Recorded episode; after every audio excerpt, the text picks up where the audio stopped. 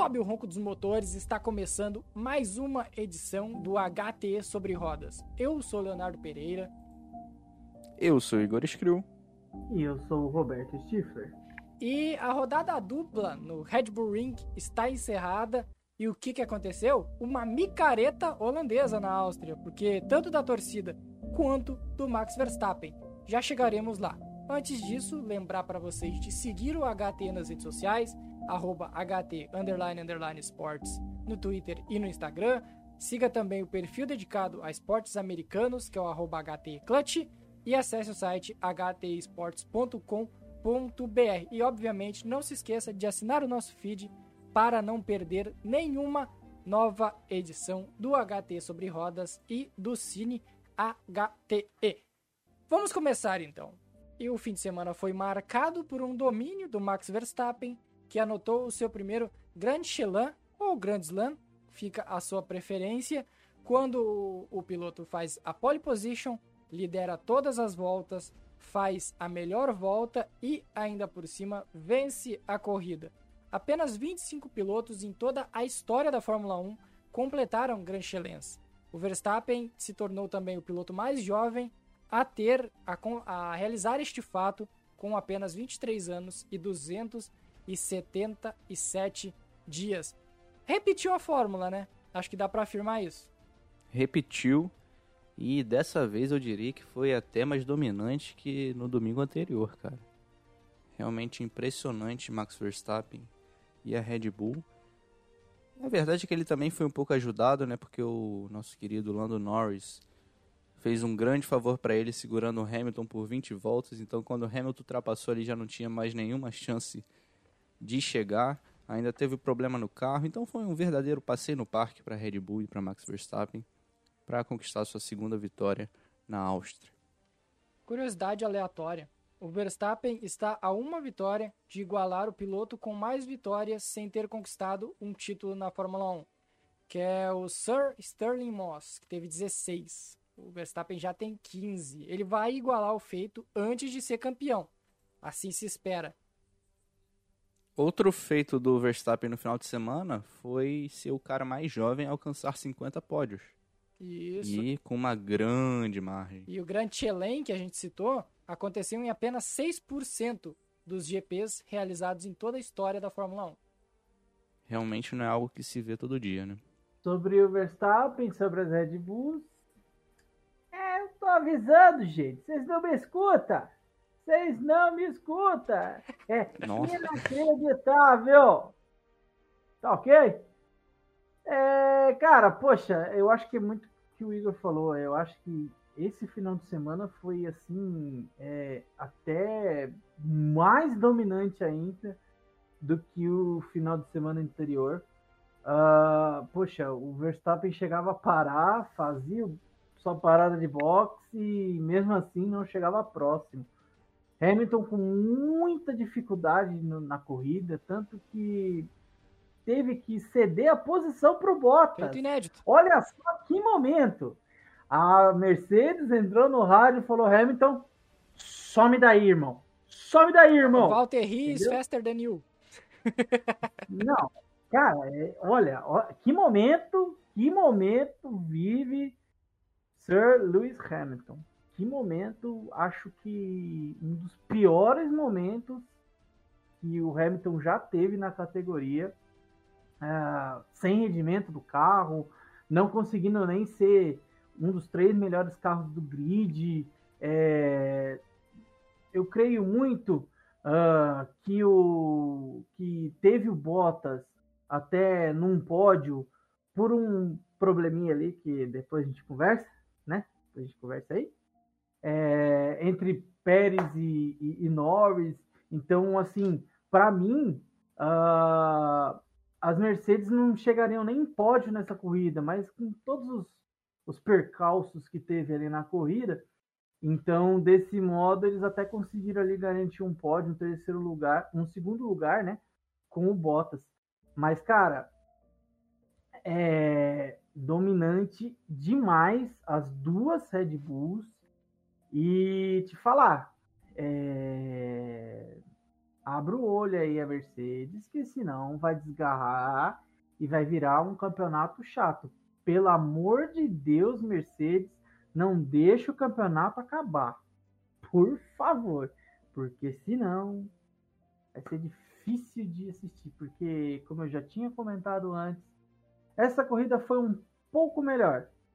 Mas também foi bem ruim pelas expectativas que tínhamos por, por ser um GP da Áustria. E muito foi por. Uh, por, por, por, por, brigas, né? De, de, alguns pilotos específicos, assim, que depois a gente vai comentar também. É, mas assim, nada demais. Então, por favor, Mercedes, não acabe o campeonato antes. Não deixe o campeonato acabar.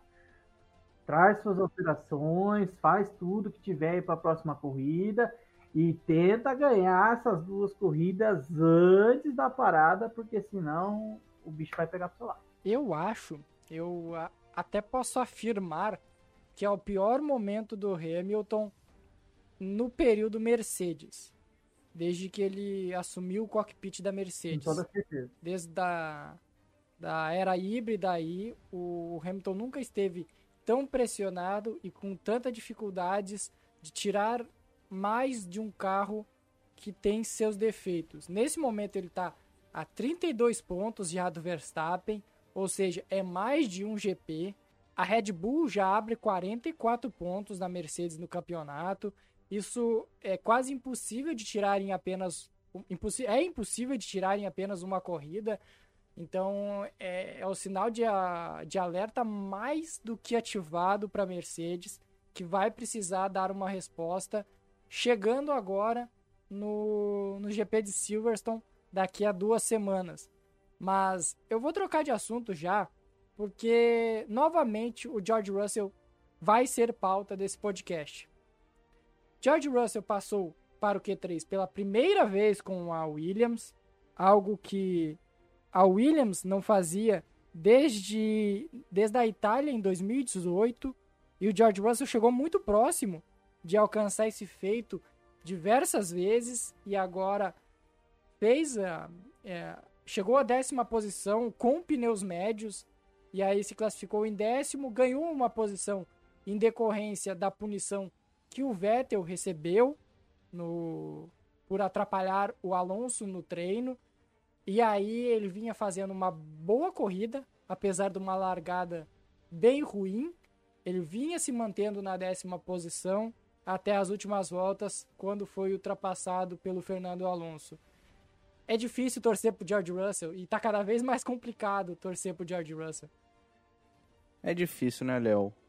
É numa temporada com carros tão, digamos assim, equilibrados ali no meio do pelotão, você como a Williams, né, conseguir esses feitos que ele tem conseguido já há um bom tempo na classificação e conseguir manter o patamar de, de atuação, de velocidade tão alto na corrida, com um carro que, convenhamos, não é nenhuma nenhuma não faz nenhum favor para ele vamos colocar assim é difícil. E mas Léo vou te falar uma coisa cara eu acho que essa batalha com o Alonso nas últimas voltas dá para dizer que é um marco para a categoria né cara? Dois pilotos de gerações completamente diferentes brigando por um pontinho, mas um pontinho que simboliza tanto, né, para o Russell, para um Alonso que já está aí na quarta corrida seguida pontuando, voltando a ser o velho Alonso que a gente conhecia. E cara, é, esse ponto vai vir, esse ponto vai vir. Se a gente parar de zicar um pouquinho, ele vai vir, Léo. Ele vai vir. Tomara que seja em Silverstone, a corrida em casa. Bonito, Imagina, seria uma linda história. E olha, foi só o Sérgio Maurício citar o nome Deu três, quatro voltas, o Alonso passou o Lando Norris. Esdica é um nome impronunciável. É o Valdemort da Fórmula 1. Nunca diga o nome de George Russell. Eu, eu, eu já não sei mais o que fazer. eu já estou num ponto que eu não sei com quem que eu brigo, se eu brigo com a FIA, se eu brigo com a, com a Fórmula 1, se eu brigo com o Sérgio Maurício, com a Band. Eu não sei mais o que fazer para ajudar esse menino. Parece que não vai, cara. Parece que não sei. Parece que tem algum, algum, algum, alguma coisa ali que roda aquele carro da Williams ali que. Cara, é brincadeira, velho. É brincadeira. Poxa, o cara largou em oitavo. Teve uma péssima largada, uma péssima. Depois ele foi de novo uh, conseguindo ali contornar o, o carro, melhorou um pouquinho.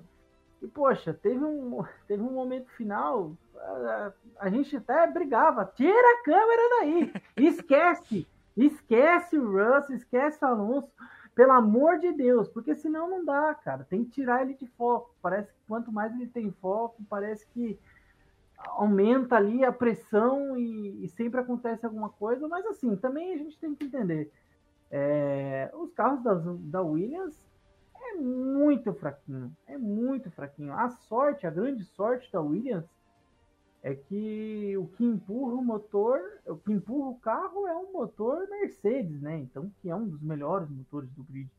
Então, e é o motor desse ano, né, que foi enviado para a Williams. Então, é um motor bom.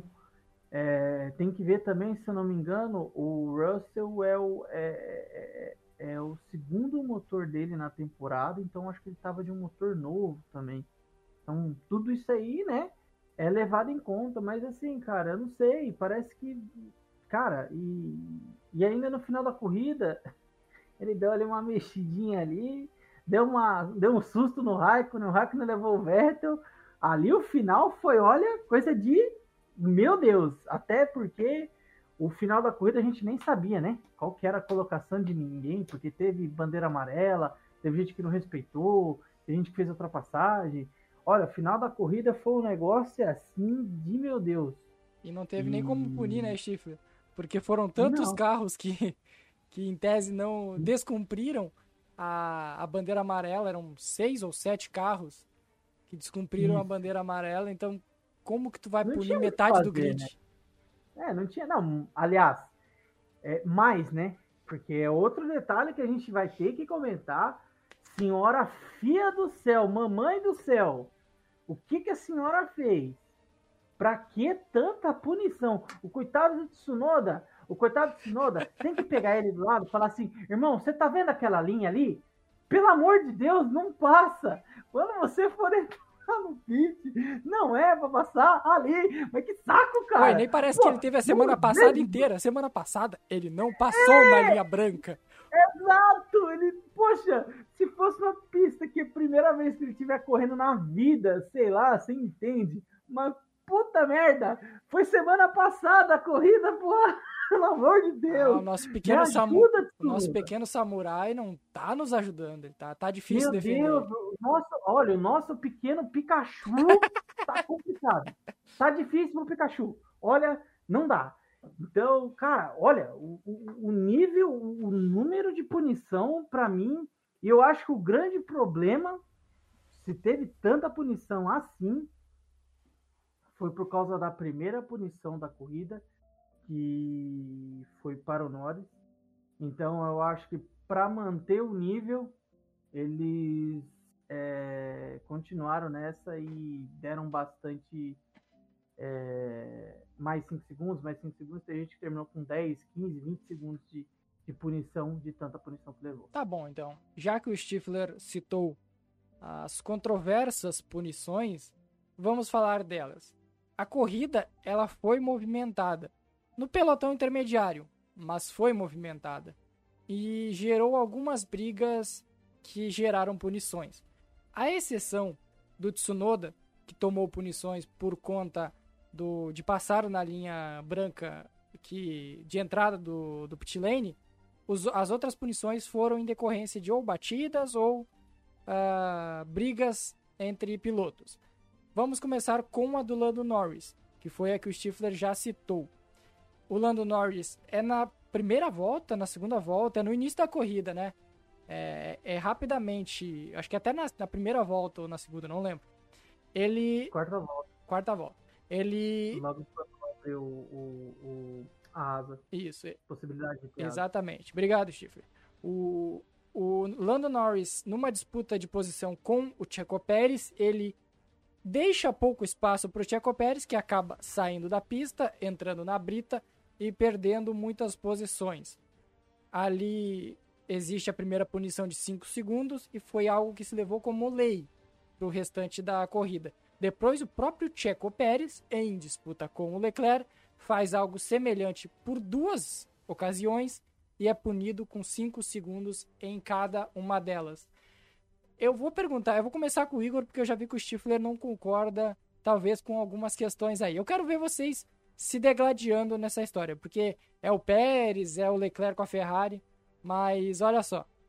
O, o que, que ocasionou esses problemas? A primeira punição equivocada para o Lando Norris, na minha opinião, ou realmente os pilotos estarem passando um pouquinho do limite? Eu acho que a gente concorda que a punição para o Lando Norris foi exagerado, eu diria. A gente concorda não. nesse sentido? Não. A gente não concorda? Ok, Roberto não, Schiffler acha que a posição eu... foi justa. Agora. Não. Eu, eu acho que é para manter o padrão. Foi uma coisa até que eu comentei. É, por qual motivo o ano passado, quando teve a mesma disputa entre Hamilton e Albon, todo mundo levou, em, levou até em, em formato de comemoração? Que o Hamilton foi, foi é, Punido. Mas você não acha que são três eventos diferentes? Não. Para mim, os três eventos são totalmente iguais. Os três tinham a possibilidade de dar espaço. Assim que você não deu espaço, você assumiu o risco de Tá, mas eu vou, vou colocar um asterisco nessa discussão, ou um ponto a mais nessa discussão. O que, que é o dar espaço e o que é o defender a posição de forma limpa? Porque para mim o, o Norris ele dá condições do, do Pérez de se manter na pista, porque o Pérez podia ter uh, retraído, ter freado e não saído da pista, mas também não realizar a ultrapassagem, enquanto que para mim o Pérez não dá essa opção para o Leclerc. Ele realmente joga o carro do Leclerc para fora da pista. Então, para mim são três situações diferentes. Vou colocar aqui a do Hamilton com o álbum, já que o Stifler citou. É, nessa do Hamilton com o álbum, o álbum tinha mais de meio carro na frente. O Hamilton encosta com o pneu dianteiro na parte traseira do carro do álbum. Então é uma punição, eu diria que óbvia, na minha opinião. A do Norris, eu já não vi essa vantagem do Pérez saindo da curva. Acho que o Norris jogou duro, talvez pudesse ter dado um pouco mais de espaço, na mesma proporção que o Pérez poderia ter tirado um pouco o pé e se mantido na pista. É, eu, eu vejo esse mais como um lance de corrida. Agora o Pérez, provavelmente chateado, né, que esse lance com o Norris acabou com a corrida dele, basicamente bateu duas vezes no carro do Leclerc. Eu acho que essa foi a mais assintosa de todas. Isso no meio da curva. Então, Checo Pérez estava completamente doido nesse domingo. Não precisa, Chipper, tem trilha sonora, relaxa. Você quer que eu cante o, o mimimi em formato do hino italiano? seria maravilhoso, seria maravilhoso. Cara, esse filme é gênio, mano. Cara, assim, eu defendo que os, nos, os três tem que ser. Os três, no caso, tá? É, vamos dizer, nessa corrida. As duas do Pérez é para punição e a do Lando também. Para mim é punição.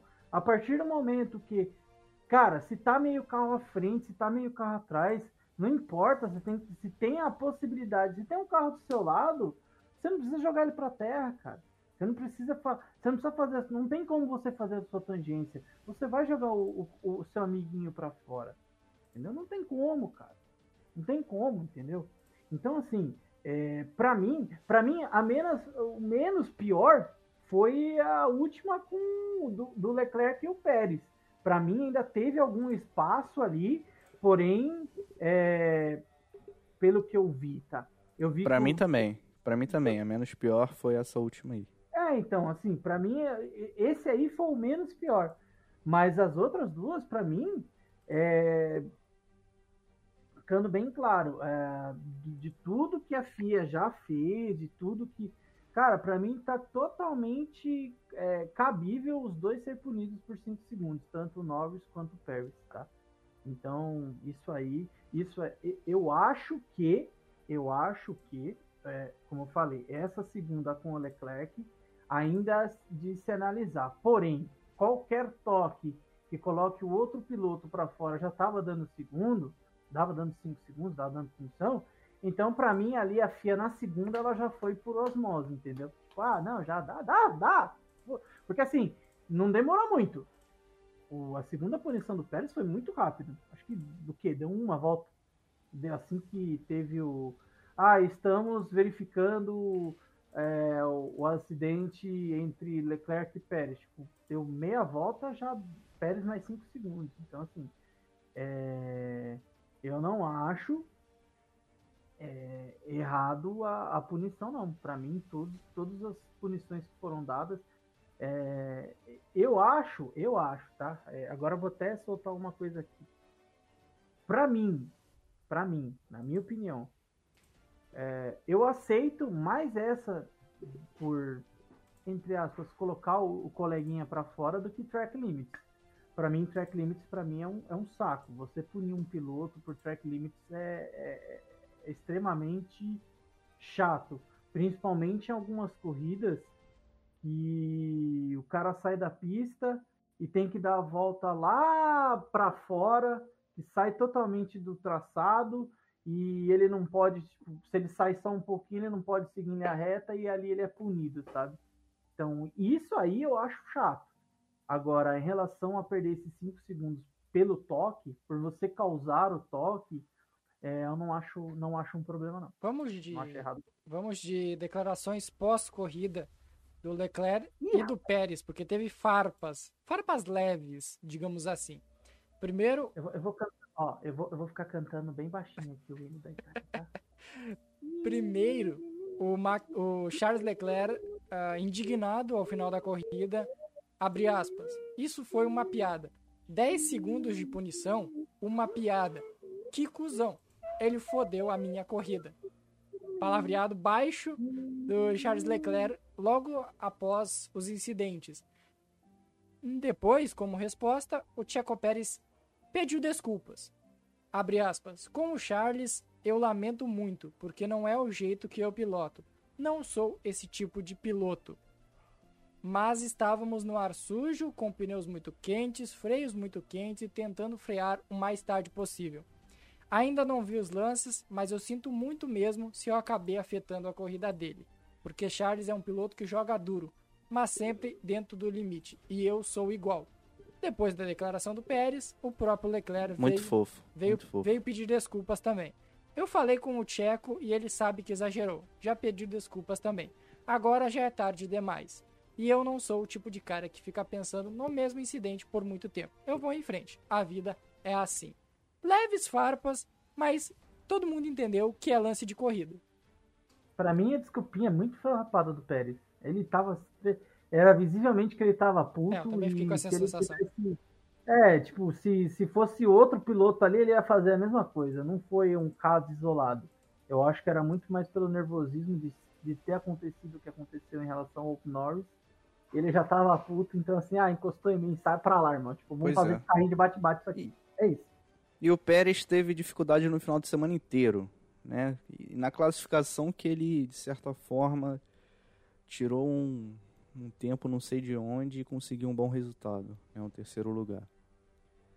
E na corrida, né? Ali na quarta volta, é, cair lá para trás, ficar no ar sujo, não conseguir explorar o potencial do carro, não conseguir estar tá ali para conquistar um pódio junto com o Max que era tão importante, né? Dá para entender essa frustração também. Tá, e agora uma questão sobre as punições em si.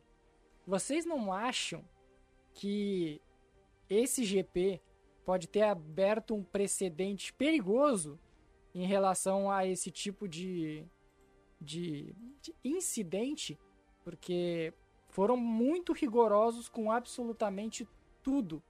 Não toleraram nenhum erro. Por incrível que pareça, ninguém foi punido por track limits, mas o restante dos erros não foram tolerados. Isso é, isso é perigoso, porque nas próximas corridas dificilmente se manterá esse nível de, de pressão e esse nível de, de punições. Léo, eu diria que foi mais uma corrida acidentada nesse sentido, com, é. com com algumas questões polêmicas do que algo mais relacionado a critério da direção de prova. É, também acho. Até porque nessa pista você tem essa curva 4, que ela é bem específica, né, onde muitos pilotos arriscam ultrapassar por fora e ultrapassagem por fora é sempre um tempero para para discórdia. Para problema. O piloto gosta de ser ultrapassado por fora, e ali você tem a Brito, o prejuízo é muito grande, enfim. Aí teve aquela bandeira amarela no final, onde alguns pilotos não reduziram a velocidade, se não me engano, Latifi e Mazepin, que também tomaram punição. O Raikkonen, no momento de distração ali, acabou se envolvendo com Vettel. O nosso querido japonês voador, que não é o Alan Kodair, que é o Tsunoda, também, também não entendeu muito bem para que servia a linha branca de entrada no box. Enfim, acho que foi não, mais uma corrida tá acidentada. Tá essa, essa aí do, do, do, do, do japonês, por exemplo, eu acho desnecessário, cara. Aí eu já acho desnecessário você punir o piloto por isso. É, cara, mas essa, isso é uma questão combinada no briefing. Então, se tá combinado e o cara vai lá e faz diferente, tem que ser punido. Faz duas vezes É uma punição. É uma punição idiota, é uma punição idiota. Mas, porra, você combinou. O cara vai lá e faz a besteira, você não vai punir. Não, sim, nesse caso entendo, mas tô falando assim. Mas é, é, é o que eu tô dizendo, tipo, para umas coisas é tão rigoroso, para outras coisas é, sabe? Tipo, a, a Fórmula 1, a FIA em si, ela não tem um, um, um padrão, entendeu? Por isso que até acho que o que o Léo falou não vai abrir um precedente. Porque a, as punições na Fórmula 1 ela é muito naquele momento, no que tem aquele final de semana, no que é aquela corrida. É, às vezes tem alguns é, fiscais que são convidados, então não são sempre. Mas já que você fez esse questionamento, eu queria te perguntar se você teve a oportunidade de assistir a corrida 1 da Fórmula 3. Não, eu não consegui acompanhar nada além de Fórmula 1. O Enzo, o Enzo Fittipaldi terminou a corrida em 11 primeiro teve tanta punição depois que a corrida acabou que ele terminou em quarto. Exato. Meu Deus. Tudo track limits. Não, é track limits. Aí teve um outro que foi por fazer atitude. Antidesportiva, provavelmente. É, antidesportiva, parece, na corrida, não entendi. E o que ganhou, não ganhou, né? Foi o Roger que ganhou a primeira corrida. Não, mas ele ganhou porque ele ganhou ou ele ganhou porque o primeiro foi teve vai perder, é, vai, ganhar, vai ganhar, vai, perder, vai, vai ganhar, vai perder, ganhou, ganhou, perdeu. Não, peraí, fiz errado. Cara, perdeu, eles ficaram ganhou. disputando a primeira posição. Isso, isso, mó tempo. Mó tempão. Isso, isso. E aí eles ficaram nessa briga, aí um às vezes cortava, o outro cortava, o outro cortava e o outro cortava, principalmente na, na curva 10 e 11 que era onde tinha-se muito problemas. E aí, é... parece que, se eu não me engano, eu não lembro agora, desculpa, não lembro mesmo agora. Mas eu tinha lido alguma coisa assim, que o, o vencedor tinha tomado uma punição, por isso que ele não foi vencedor, mas eu não sei se foi isso mesmo. Na corrida 2 deu, deu Chumaquinho Primo, né? Isso. isso. Vamos chamar ah, chamar de Chumaquinho Primo, que é legal as prema, a prema na Fórmula 2 e Fórmula 3, elas é, passeiam, não tem como. Temos que falar sobre o fenômeno Lando Norris.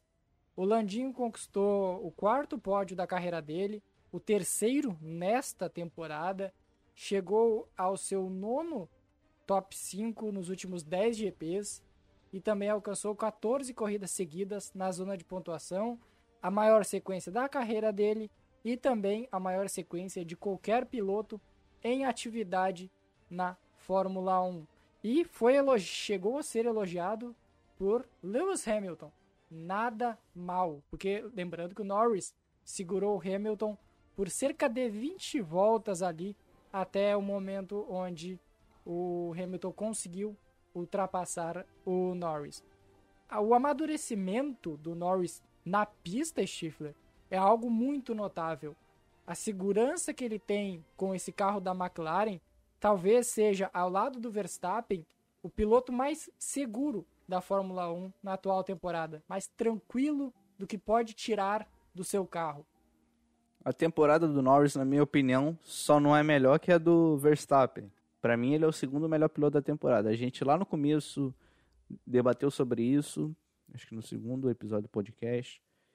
Será que o Norris vai conseguir manter essa consistência? É o que faltou para ele na temporada passada, né? A gente dizia na época. E é o que a gente tem vindo, visto. Na minha opinião, é o cara que, ao lado do Verstappen, tem feito a melhor temporada. Realmente bem impressionante.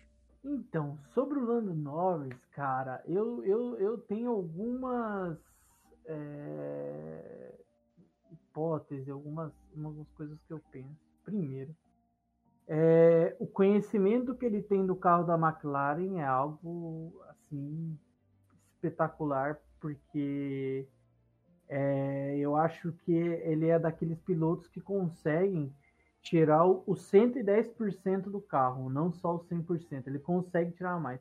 Porque você vê que o Ricardo não consegue acompanhar. É muito difícil é, o, o Ricardo boa corrida. fazer bom Boa corrida do Ricardo também, é bom, bom frisar isso. Boa, não, boa corrida, mas aí é o, é o é, eu acho mais pelo carro também, não que, pelo amor de Deus, gente, por favor, Ricardo não é má piloto, não é isso que eu estou falando. Só estou dizendo que por ele estar chegando essa temporada na McLaren, por estar se conhecendo no carro, se conhecendo na equipe, então assim é um pouco mais difícil, né? Para até ter algumas adversidades ali e conseguir contornar. Diferente do Norris, que teve esse problema na temporada passada. Ele teve muito desse problema, que até, gente, até que o Igor acabou de falar que a gente sempre fala, o Norris precisa ser consistente. E é o que ele está sendo agora. Por quê? Porque ele sofreu bastante na temporada passada para conhecer o carro e ele, de um, de um tempo ali, ele, putz, peguei o carro, sabe? E ele está seguindo, e tá nessa levada. Agora, fenômeno, muita calma, senhor Leonardo Pereira. Muita calma. Achou ousado? Achou ousado? fenômeno, olha, eu acho ali.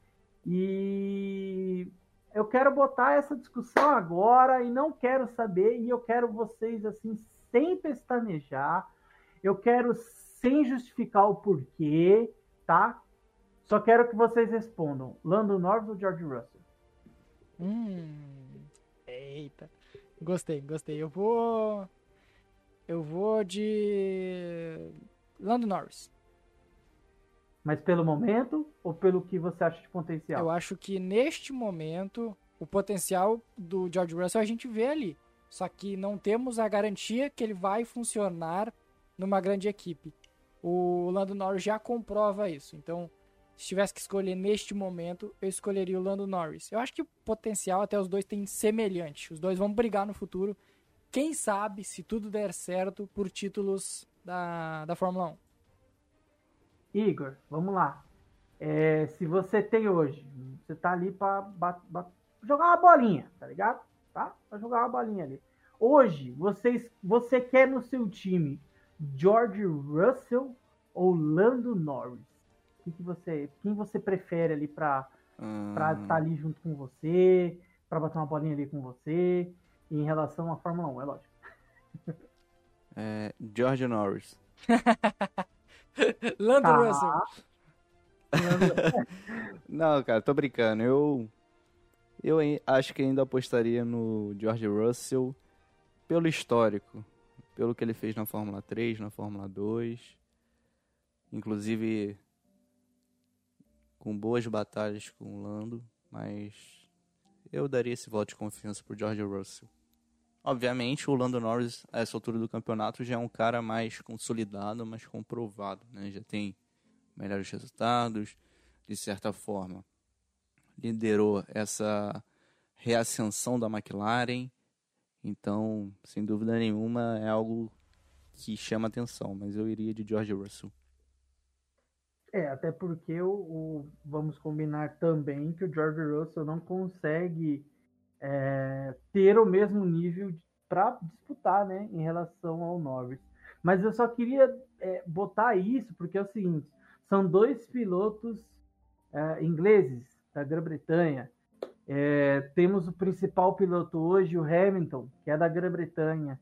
Então, eu, eu acho particularmente que George Russell, sim, é, vai para a temporada que vem na, na, na Mercedes, tá?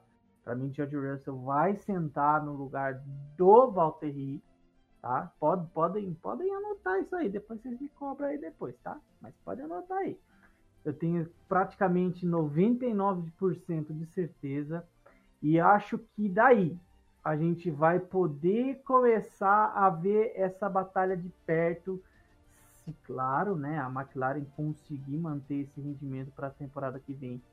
E é uma coisa que eu estou muito empolgado para acompanhar. E hoje, mesmo com todos os problemas entre Lando Norris e George Russell, eu prefiro o George Russell. Deixa eu só fazer um, uma correção aqui. Eu falei Fórmula 3. Na verdade, na época que o George Russell ainda estava na categoria de base, o nome da categoria era GP3. Isso. É só essa correção, esse parênteses. É que mudou o nome, mas é a mesma, continua sendo a mesma coisa, só para é, só para padronizar com Fórmula 1, Fórmula 2 e Fórmula 3. Era GP2 e GP3 antigamente. Para encerrar, pra gente antes de falar das apostas, o Hamilton que ficou completamente apagado neste final de semana, renovou por duas temporadas, acabando com qualquer possível rumor que nós mesmos trazíamos nos episódios anteriores sobre uma aposentadoria, sobre um encerramento de carreira, caso ele fosse campeão nessa temporada. O Hamilton acabou renovando por mais dois anos, então, por no mínimo duas temporadas, teremos a disputa, a provável disputa George Russell e Lewis Hamilton, até para, quem sabe, a realização de uma passagem de bastão ao natural de melhor piloto da Mercedes e melhor piloto inglês do, do grid, ou tem esse debate aí com o Lando Norris, mas é uma renovação importante porque é um cockpit a menos nessa disputa aí que eu, o Stifler, já comentávamos que poderia acontecer, acaba que não, não teremos aposentadoria tão cedo do Sir Lewis Hamilton. Amém, amém, Amém. Amém. Sir Lewis Hamilton pertence à Fórmula 1 e a Fórmula 1 precisa de Sir Lewis Hamilton. É, o Gold. No fim, o Hamilton também nem tem muito mais o que ponderar. É, mas eu achei bem legal é, essa renovação. E claro, uma renovação por dois anos, né? Então, é, teremos mais dois anos de Hamilton. Então, ele podendo até chegar em algumas marcas muito mais históricas. E outro detalhe, né? Parece que ele empacou na pole 100, né? Parece que chegou, quando ele chegou na, na centésima pole, é... não aconteceu mais nada para Mercedes, não aconteceu mais nada para o Hamilton. São, são cinco corridas sem vitórias do Hamilton, que está com 36 anos. Silverstone vem aí. 38, é. Silverstone vem aí e o bicho vai pegar. Olheu, olheu lá. Olhou, olhou lá. Sir Lewis Carl Davidson Hamilton, por mais dois anos, deverá se aposentar aos 38. Provavelmente. Mas. Casa cheia na Grã-Bretanha, aliás, hein? Olha. Mas vamos falar das apostas que esta semana teve. Ah, não, graças à regra. Graças à regra que o próprio Igor Screw criou, ele foi.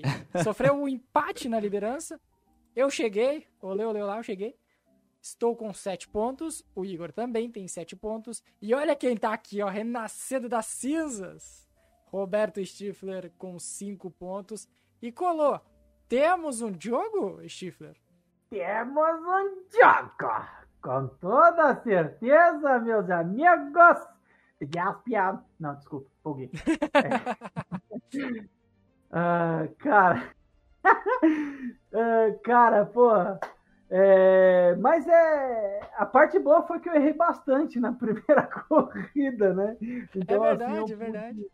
Pude, pude botar as coisas óbvias, porque essa corrida seria muito, tudo muito óbvio é, em relação a, a Red Bull. Cara, a, as Mercedes ela não mostrou nenhum tipo de reação. Para mim parecia muito com as Mercedes que tiveram em a, no Azerbaijão e Mônaco, tá? Sem, você via que não tinha possibilidade alguma delas reagirem. Então, dessa forma, gostei, muito obrigado, continuamos assim. E é isso. E eu estou para te dizer que na era híbrida da Fórmula 1, nem uma equipe não chamada Mercedes teve um fim de semana como a Red Bull teve nesses dois GPs na Áustria, na Estíria e na Áustria, no Red Bull Ring. Caldo entornou pro lado da Mercedes, rapaz. O negócio vai ficar feio ali. Sentiu o golpe. Se a Mercedes não vir com uma mudança, ai, ai, ai, ai, ai, por favor, não deixe o campeonato acabar, Mercedes, por favor. É, e para encerrar, tem o cancelamento de corrida. A Austrália teve a sua corrida cancelada e ainda não tem informações oficiais se teremos uma substituição do GP da Austrália em Albert Park ou se vai ser apenas uma corrida a menos no campeonato, algo que o Stifler também já previa né? Tu falou bastante nisso durante o início, na, na, nos primeiros episódios do podcast.